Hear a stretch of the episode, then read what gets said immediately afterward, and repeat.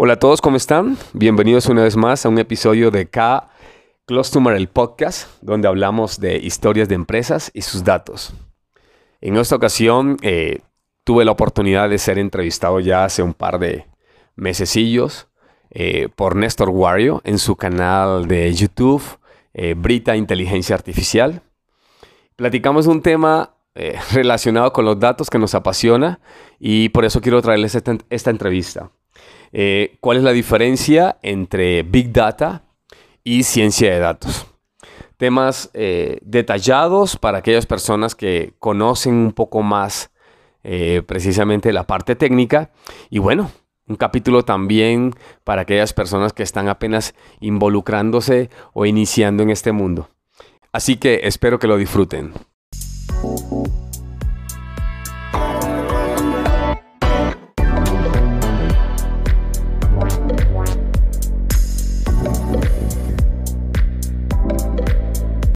De las cositas que nos hemos encontrado, ya sabes, en este mundo mágico que recorrimos de, de unos y ceros y todo este tipo de cositas, ha sido la parte de Big Data y ciencia de datos, Data Science, Data Science, como lo quiera llamar usted. Este, y entonces este tema de hoy es hablar sobre, la, sobre las diferencias que hay entre Big Data y ciencia de datos. Falco, ¿qué me puedes decir en esta parte? O sea, en el mundo es grande y queremos saber tu sabiduría, Señor. Eh, a ver, María Purísima. Vea, le cuento. Vamos a empezar con una anécdota. Yo le digo a la gente que cuando las cosas salen publicadas en revistas de cocina, piensan que hacer una, no sé, un estofado o un mole, para los que no son de México, hacer un mole es una cosa loca. Son muchas pepitas que se mezclan. Hay señoras detrás ahí moliendo en un pilón y cosas por el estilo, en un mortero, como dice acá, para que termine especie de una salsa y usted se la coma. Pero hay veces que hay gente que hace esto ya como procesado.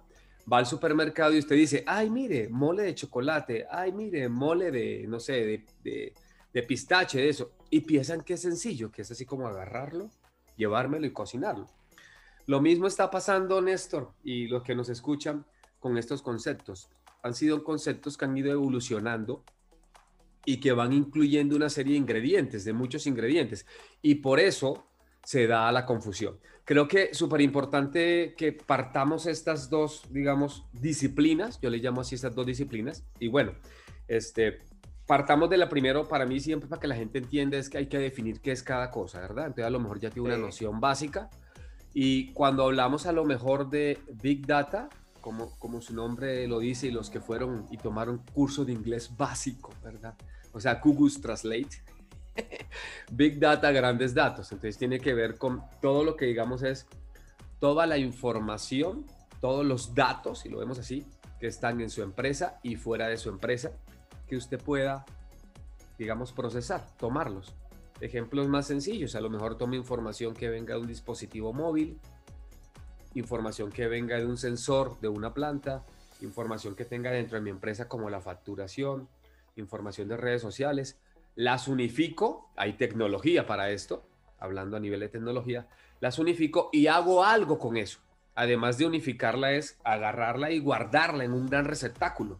Mírenlo así, a los que somos, digamos, técnicos en un gran repositorio de datos y combino toda esa locura. Entonces, por eso hablaba del mole. Muchos ingredientes, pero estamos hablando de datos, datos, datos que están guardados en diferentes partes. Acuérdense que el 80% de la data está fuera de la organización. Cuando digo datos de organización son el RP, el CRM, la facturación, los datos de Excel. Y el componente ideal es que esta tecnología que tiene la capacidad de unificar, de, digamos, combinar estos datos, lo hace a una velocidad impresionante. No estamos hablando de las computadorcitas, exactamente, velocidad. Entonces, por eso se ha convertido, digamos, el Big Data en algo este, bastante demandado, porque imagínese yo poder traer, guardar y además de guardar, procesar ¿no? la información. Esa es, digamos, como la primera parte para entender, Néstor, el tema de, de los grandes datos, ¿no? Pues estamos hablando de grandes datos, no estamos hablando de su archivito de Excel ahí, no, no, no, no, no, no, me sale con esa vaina. O sea, no, no es eso. No es un programa que compra pirata ahí en la Plaza de la Computación. En México, la Plaza de la Computación es donde usted va y compra cosas robadas, ¿no? De, programas de Office, esas vainas. Eso no existe así. Es, una es la realidad, pero bueno. Y, así es, lo has dicho, o sea. Venga, venga, venga, venga, venga. Lo has dicho, o sea, el gran, la gran cantidad, por eso es la primera V, el volumen, el volumen que es muy importante aquí. Así es como lo que tú dices, meto cositas y archivos de Excel. No, no, no. Continúa, maestro. Ok. Eh, María, me, me, siento como el ratoncito de la tortuga ninja, ¿verdad? Pero bueno, venga. Oiga, y la otra parte es la ciencia de datos, que no es algo nuevo es algo que ya existe, o sea, es algo, eh, los que estudiamos, digamos, tecnología, hablábamos de ciencia de la computación en los años 70, 80, y se hablaba también de toda esta parte de poner, tener, digamos, algoritmos o programas que tienen la capacidad de involucrar varias, digamos, varias cosas. varias cosas, vamos a hablar de esas cosas. Eh, ahora veamos el otro mole, ¿no? Tiene que ver con utilizar software programas de, computación, por ejemplo, que están muy de moda, R, Python, estos lenguajes de computación, Java, ¿verdad? Utilizarlos para qué? Para a través de estadística y matemática crear programas que puedan, vamos a hablarlo de una manera así, for dummies, que puedan que, que puedan precisamente crear, crear modelos estadísticos, simular, hacer, digamos, eh, lo que llamamos nosotros pronósticos o simular situaciones utilizando que estos software. Entonces, por ejemplo, situaciones como, ay, quiero saber, no sé, el pronóstico de cuánto voy a vender, de lo básico. Ah, listo. Entonces yo utilizo un modelo estadístico matemático, ¿verdad? Que puede ser poquito más profundo la típica regresión lineal, agarro y digo, ay, pronostico la información. Entonces, ahora se ha vuelto muy de moda porque la gente que estudió actuaría, ¿verdad? Actuaría en México, todo el que en estadística y matemática pura, hacen eso. La gente que trabaja, por ejemplo, para saber cuánto le va a cobrar un seguro médico, dependiendo de qué variables. Si usted es joven, si tiene ciertos padecimientos, ellos crean un modelo estadístico y te dicen, Néstor se ve sano, cóbrele menos que a Falco. Falco está como más jodido, es más cincuentón. Entonces, bueno, es más probable que se muera el tipo. Basado en los datos históricos se crean modelos estadísticos, pero ahora la diferencia es que a esos modelos estadísticos, en vez de hacerlo, digamos, arrastrando lápiz o eso, utilizamos el software, ¿verdad? Utilizamos el software para crear eso. Y la ciencia de datos ha, ha sido una disciplina ahora que está muy de moda, todos sabemos, porque entonces viene a involucrar una serie de, digamos, dentro de esta parte matemática y analítica, una serie, digamos, de, disciplinas como lo que llamamos la minería de datos, el análisis de textos, el análisis de voz. Una cosa súper importante de lo cual nosotros somos expertos es el machine learning, ¿verdad? Y es una combinación de tomar todo esto para hacer pronósticos y para hacer, digamos, también clasificar imágenes a través de modelos estadísticos matemáticos. O sea que una persona que quiera ser científico de datos tiene que tener esos skills, que es saber de matemáticas, saber de estadística, saber un lenguaje computacional o una herramienta para que te ayude y sea mucho más rápido procesar todos esos datos y además que conozca del negocio. ¿Qué significa? Lo has dicho perfectamente. Eso es, esa es la diferencia entre los dos. Ahorita vemos cómo se conjuntan.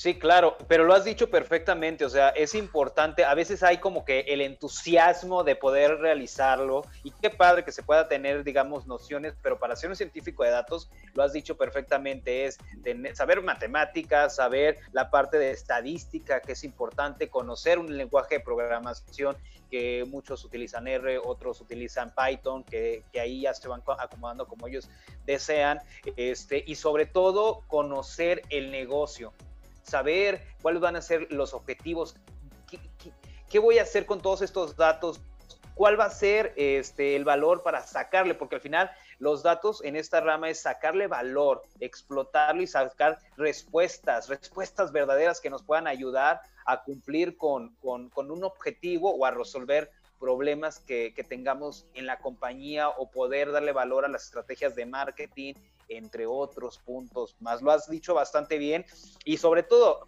cuando hablamos de, Big Data, pues también hablamos de la cuestión de, la gran cantidad de, datos, de que la velocidad del procesamiento de los datos, este, la, variedad, porque también hay una variedad bastante grande en, en todo este mundo eh, de información que también, como tú dices, o sea, entra datos estructurados y no estructurados, o sea, hay una, una magia en poder conjuntar toda esta parte, el valor que le vamos a dar, la veracidad de que esos datos sean este, los correctos o, que, mejor dicho, que no echen mentiritas. Eh, venga, venga, Néstor, le, le, voy a contar algo. Dijiste algo interesante y quiero andar ahí para, para ir como haciendo la intersección de los dos mundos y porque hay confusión, ¿verdad?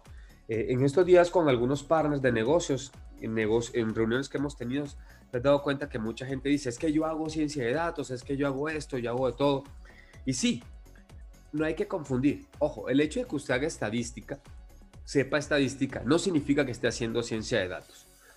Eh, una de las partes fundamentales de la ciencia de datos es lo que llamamos machine learning. En la ciencia de datos se utiliza el machine learning si usted no está haciendo Machine Learning, y ya podemos hablar otro día de Machine Learning a detalle, ¿verdad? claro. Que es una rama de la inteligencia artificial que utiliza modelos matemáticos, analíticos, algoritmos, no está haciendo ciencia de datos. Esa es una de las características. Si no está haciendo Machine Learning, no está haciendo... ¿Por qué? Porque la gente puede decir, ah, yo hago una tendencia, ah, o yo hago un pronóstico, sí, pero tiene que ser basado en algún método o modelo matemático, estadístico que utilice Machine Learning. Entonces, esa es la primera gran diferencia. Entonces, por eso es que utilizamos el lenguaje de programación, porque el lenguaje de programación me da ya la oportunidad de crear estos algoritmos, estos modelos de Machine Learning, eso, ¿no? Y otra cosa importante, una persona que esté haciendo, o un equipo más que una persona que esté haciendo ciencia de datos, cuando se está haciendo la ciencia de datos, varias personas se involucran, se involucran dentro de qué voy a hacer, cuál va a ser el resultado, necesitan información para, digamos, entrenar estos algoritmos o estos modelos matemáticos de Machine Learning. Y ahí cuando decimos necesita información, es información histórica. Yo puedo, para hacer un pronóstico de cómo me voy a comportar a futuro, necesito datos históricos. Y esos datos históricos, ahí es donde viene la intersección pueden provenir de dónde? De Big Data. Ahí es donde a veces la gente dice, oiga, entonces hacer ciencia de datos este, es Big Data. No, yo podría estar haciendo Big Data y puedo estar haciendo ciencia de datos de forma independiente. Voy a poner un ejemplo nada más para cerrar esta vaina y que quede así bastante claro. Imagínese que usted es una empresa que vende productos en Internet, tiene un e-commerce. Y Néstor, que usted es experto en la parte de de publicidad, de marketing, inteligencia artificial, dice, oiga, necesitamos algo, necesitamos saber cuáles son aquellos perfiles ideales, personas que me han comprado antes, para yo sugerirle qué productos nuevos podrían comprar. Digamos que es un objetivo específico del negocio, que en este caso es fidelizar o hacer mayor, digamos, venta. Ese es mi objetivo de negocio. Y entonces digamos, bueno, ¿cómo lo hacemos? Listo. Si yo me veo desde el punto de vista de ciencia de datos, ¿qué tendría que, necesitaría? Necesitaría crear un modelo estadístico matemático basado en machine learning, para ir cerrando, que lo que me haga sean sugerencias de qué productos podría yo ofrecerle a Falco o a Néstor o a Pedro cuando entren a mi portal. A lo mejor dirán, ay, eso es lo que hace Amazon, eso es lo que hace Netflix. Exacto, pero no es una sugerencia genérica, es una sugerencia específica. ¿Por qué? Porque Néstor, Néstor tiene unos patrones de comportamiento. Néstor no mira los mismos productos. Néstor no compra los mismos productos que Falco. Tenemos diferentes, digamos, este, diferentes eh, situaciones, pensamos diferente, eh, compramos diferente. Diferente, claro. Y una cosa es la data, ojo, la data que yo tengo dentro cuando yo interactúo en el portal, cuando Néstor Miri se pone a ver libros de esoterismo, de budismo, porque estoy viendo el Buda que tiene por ahí atrás, por eso me estoy inventando eso, Néstor, ¿verdad? Y así, a diferencia de Falco, que entre y a lo mejor ve nada más gadget o eh, artículos para correr. Entonces, mis hábitos y mis patrones dentro del e-commerce son diferentes, pero no solamente me quedo allí. Podría yo estar viendo también los hábitos, ¿verdad? ¿Cuáles son, qué es lo que le gusta a Néstor fuera del e-commerce? ¿Qué significa? Cómo navega en Internet, qué ve en Google, qué ve en Facebook, en los diferentes lugares. Y se da cuenta, la data que está allá afuera, más la data del e-commerce, eso sería mi big data. O sea, la data que yo voy a utilizar para que entonces mi modelo de Machine Learning que me va a coincidir con, digamos, ese modelado estadístico matemático, tome esa data. Ahí se une todo ese gran volumen de datos con el modelo matemático estadístico, que es el modelo de sugerencia que cuando entre Néstor le dice, Néstor, ¿qué crees que tenemos artículos para viajar? Porque sabemos que usted tiene una página en internet donde habla de viajes. Entonces le muestro cosas, le muestro situaciones. Y si esto lo exponenciamos, que, ese algoritmo está corriendo, cada vez que Néstor entre y le pica, ese programa computacional está corriendo y dependiendo de los hábitos, si Néstor de mañana deja de ver cosas de, no sé, de turismo y se enfoca más en coches, le va a sugerir productos que tengan e-commerce de coches. Por eso se llama Machine Learning, porque ese algoritmo, ese modelo matemático estadístico va aprendiendo de qué, de la historia, de cómo se va comportando Néstor, de dónde le ha picado. Entonces, ahí es donde los dos mundos conviven. E, espero haberlo explicado de una manera así for dummies muy, muy facilito, eso tiene más cosas de fondo, ¿sí me entiende? Y así podríamos estar creando modelos matemáticos estadísticos en Machine Learning o ciencia de datos para diferentes objetivos. Ah, Néstor me sigue comprando, pero Falco ya no me compra. Entonces creo otro modelo estadístico matemático para ver si rescato a Falco. ¿Qué significa? Que cuando Falco entre, ¿qué promoción le lanzo yo? ¿O qué le doy? Eso se llama entonces recuperación. O puedo pronosticar con estos algoritmos matemáticos estadísticos, modelos de Machine Learning, si Falco me va a abandonar. Si Falco definitivamente no va a comprar más. ¿Por qué? Porque yo estoy analizando la historia de personas que ya no me han comprado más, que han abandonado y basado en los hábitos o patrones, yo podría inferir, perdón la palabra si no es estadística correcta, por ahí me puede inventar la madre, yo podría pronosticar con esos comportamientos que Falco va a caer dentro de esa clasificación porque otras personas como Falco no me han comprado porque hizo una compra mínima de 50 dólares en los últimos tres meses. Por eso es aprendizaje, por eso es Machine Learning. Esa cochinada es Machine, eh, es machine Learning, ciencia de datos, y los datos que utilizan son Big Data. Yo creo que está claro, no, no sé, eh, ahí me dirán pues si, si le entendieron a, la cosa que dije pues. Claro, y es que lo que estás diciendo es importante porque al final sale mucho más caro buscar a un nuevo cliente que retener a uno que podemos seguir teniendo en, nuestro, en, nuestro, en nuestra base de clientes felices. Eso nos ayuda muchísimo. Oye, Falco, y para hacer, digamos, porque hay especialistas de Big Data, eh, científicos de datos, para estudiar, este, eh, un, para ser especialista de Big Data, ¿qué se necesita? Bueno, mira, eh, hay dos cosas importantes.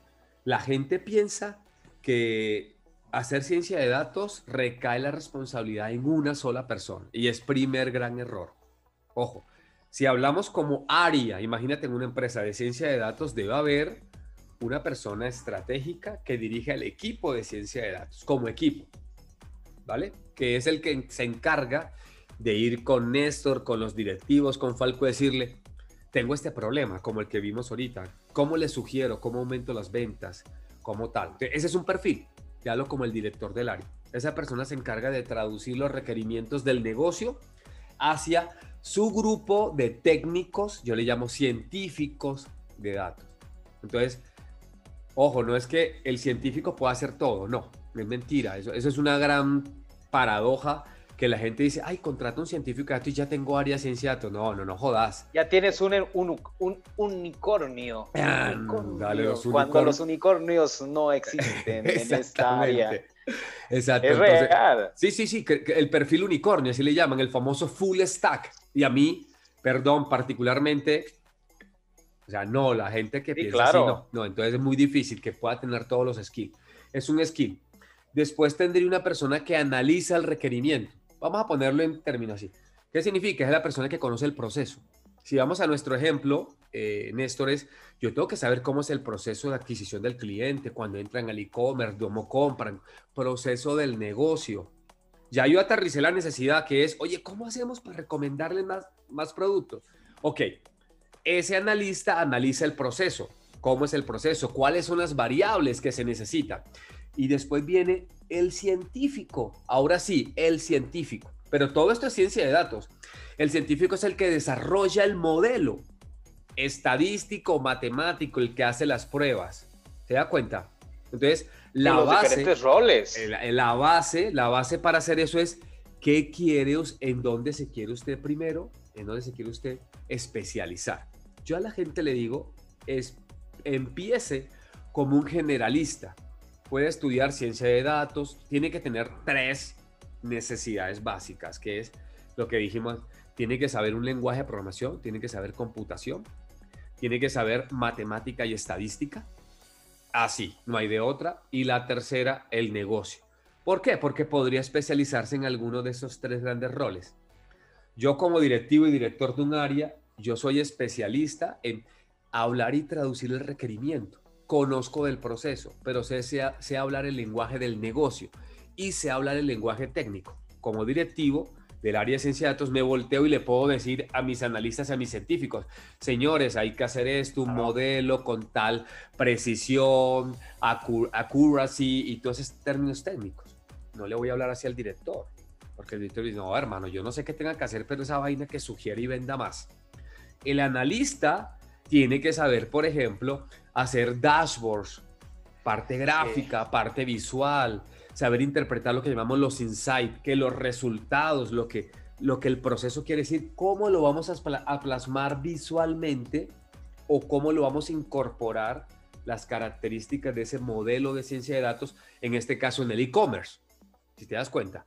Y estará el científico que, que ha ido mutando, ha, ido como ganando mayor fuerza y, están creando estos unicornios, pero centralmente, si sabe estadística, sabe matemáticas, sabe ciencia de la computación, puede crear ese modelo. Y entonces ellos ya hablan en su tecnicismo y dicen, ah, vamos a crear un modelo que es un árbol de decisión. ¿Con qué, con, con, con qué tipo de modelo matemático? Ah, con un CAMIMS o vamos a hacer una clusterización. Eso es mucho más técnico matemático que el directivo no lo sabe. Ellos hacen eso. Ese modelo da un resultado y viene otro perfil adicional en el área de ciencia de datos que es, yo le llamo el desarrollador, que es ese resultado que me da el modelo, cómo lo voy a entregar a la vida real. En este caso, si volvemos al, tema del e-commerce, ok, te va a entregar que alguien tiene que desarrollar una interfase para que cuando esté navegando en el e-commerce le aparezca un productito abajo y te diga, ah, mira, este. Eso lo tiene que hacer un desarrollador.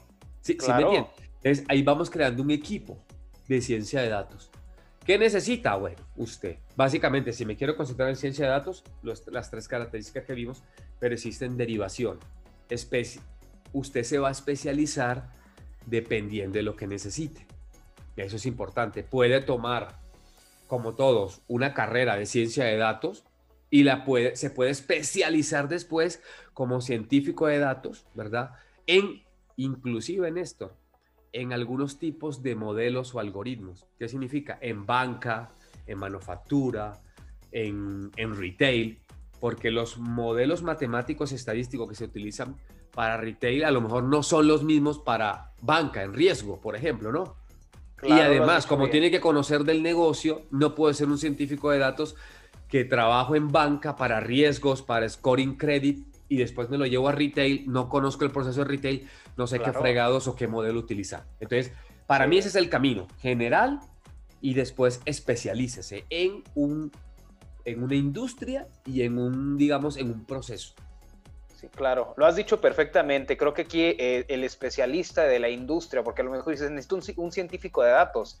Sí, pero la industria no es la misma a la que a lo mejor estás viendo a un prospecto, a lo mejor no es la, persona correcta. Entonces aquí hay que enfocarnos, encontrar a, ese científico que reúne las características del negocio para que pueda comprender y entender este, qué es lo que hacemos, cómo lo hacemos y qué es lo que buscamos y, cómo explotar toda esta parte. Y, venga, y entonces quieren que el científico de datos vaya y levante el requerimiento y hable con el directivo y al mismo tiempo haga, digamos, el diseño de la solución, desarrolle el modelo y también lo incorpore en la plataforma de, en este caso, de e-commerce. Y, y esos skills, perdón, pero voy, le voy a decir un secreto aquí a voces, eso no lo enseñan en la universidad.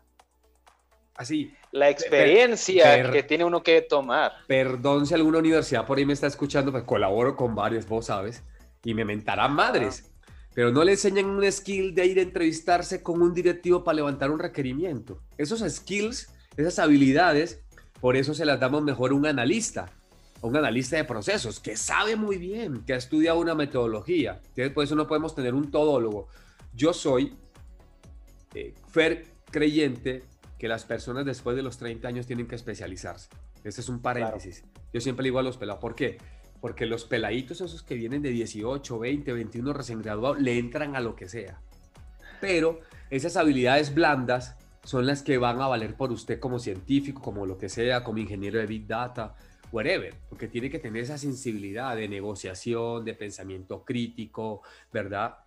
De levantar un requerimiento, etcétera, etcétera, de cómo mitigar riesgos. Esa vaina no se le enseñan, porque la mayoría de los perfiles de ciencia de datos nacen técnicos, son técnicos y, ellos son felices viendo su ecuación diferencial o viendo su red bayesiana y en su inframundo, que no está mal, pero cuando se salen de la burbuja y ven el negocio, dice, coño, no, no sé cómo decirte que eso es lo que te sirve. Entonces, sí, claro. Ojo, ojo ahí, ojo ahí. Hay que hacer un complemento en la vida, ¿no? Me parece perfecto y bueno, creo que que hablamos y tocamos puntos importantes al, hablar sobre Big Data y la parte de ciencia de datos, hablar sobre los roles que ocupan todas estas, este, estas tecnologías, porque al final este, hay roles específicos para poder lograr nuestros objetivos. Hay una frase que dicen por ahí que los datos hay que torturarlos para que nos den información y saquemos conocimiento. Yo quiero cambiar esa frase para el 2021. A mí me gusta una frase que dice, vamos a persuadir a los datos. Me gusta más persuadir, claro. Vamos a persuadir a, los datos. Venga pues, venga pues, por aquí andamos, hermano. Así es. Nos vemos a la siguiente semana. Gracias, Falco. Venga pues, listo. Nos vemos. Brita.mx.